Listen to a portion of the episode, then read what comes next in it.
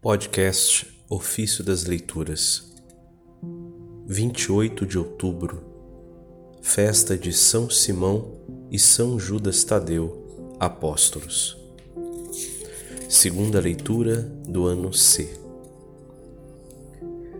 Caminhamos na regra da fé que a Igreja recebeu dos apóstolos.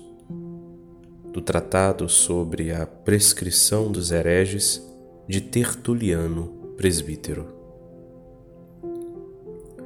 Se queres exercitar melhor a tua curiosidade neste caso da tua salvação, passa em resenha as igrejas apostólicas, onde ainda se conservam no seu lugar as cátedras dos apóstolos, onde se leem ainda hoje as suas cartas autênticas, onde vibra o eco vivo da voz deles e se sente viva a presença de cada um deles.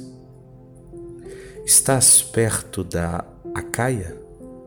Lá tens Corinto. Não estás longe da Macedônia? Lá tens Filipos e Tessalônica. Queres ir até a Ásia?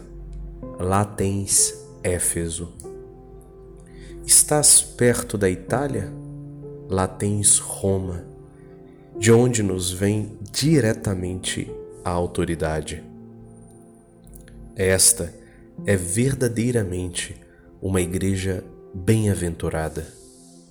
Foi nela que os apóstolos semearam com o seu sangue a sua doutrina, onde Pedro se assemelhou à paixão do Senhor e onde Paulo foi coroado com um martírio análogo ao de João, Batista.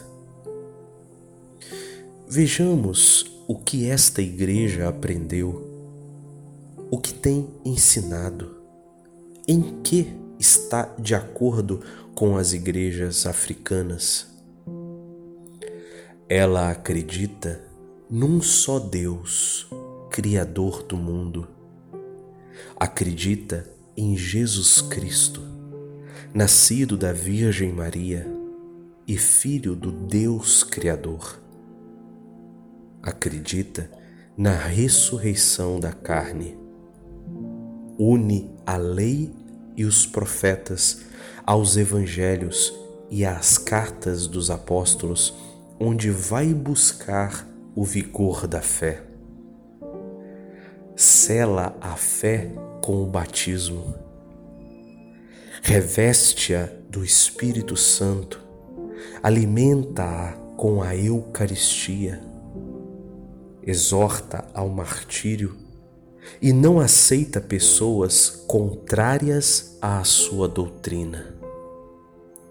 Esta é a doutrina que não apenas preanunciou as futuras heresias, mas de onde saíram as heresias, que nada mais tiveram de comum com ela, desde que se alinharam contra ela. Também do caroço da oliveira, tão boa, tão cheia e necessária, sai um óleo selvagem. Também da semente do figo, tão doce e saboroso, sai a figueira selvagem, vazia e inútil.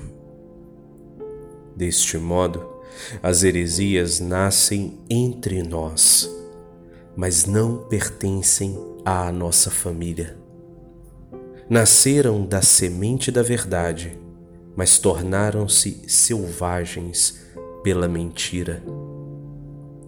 Se os fatos são de tal ordem que a verdade nos pertence, pois caminhamos na regra da fé que a Igreja recebeu dos apóstolos, os apóstolos de Cristo e Cristo de Deus, é evidente então a força da nossa tese de que os hereges não devem ser admitidos a discutir a Escritura, pois nós, sem recorrer a ela podemos provar que eles nenhum direito têm à Escritura.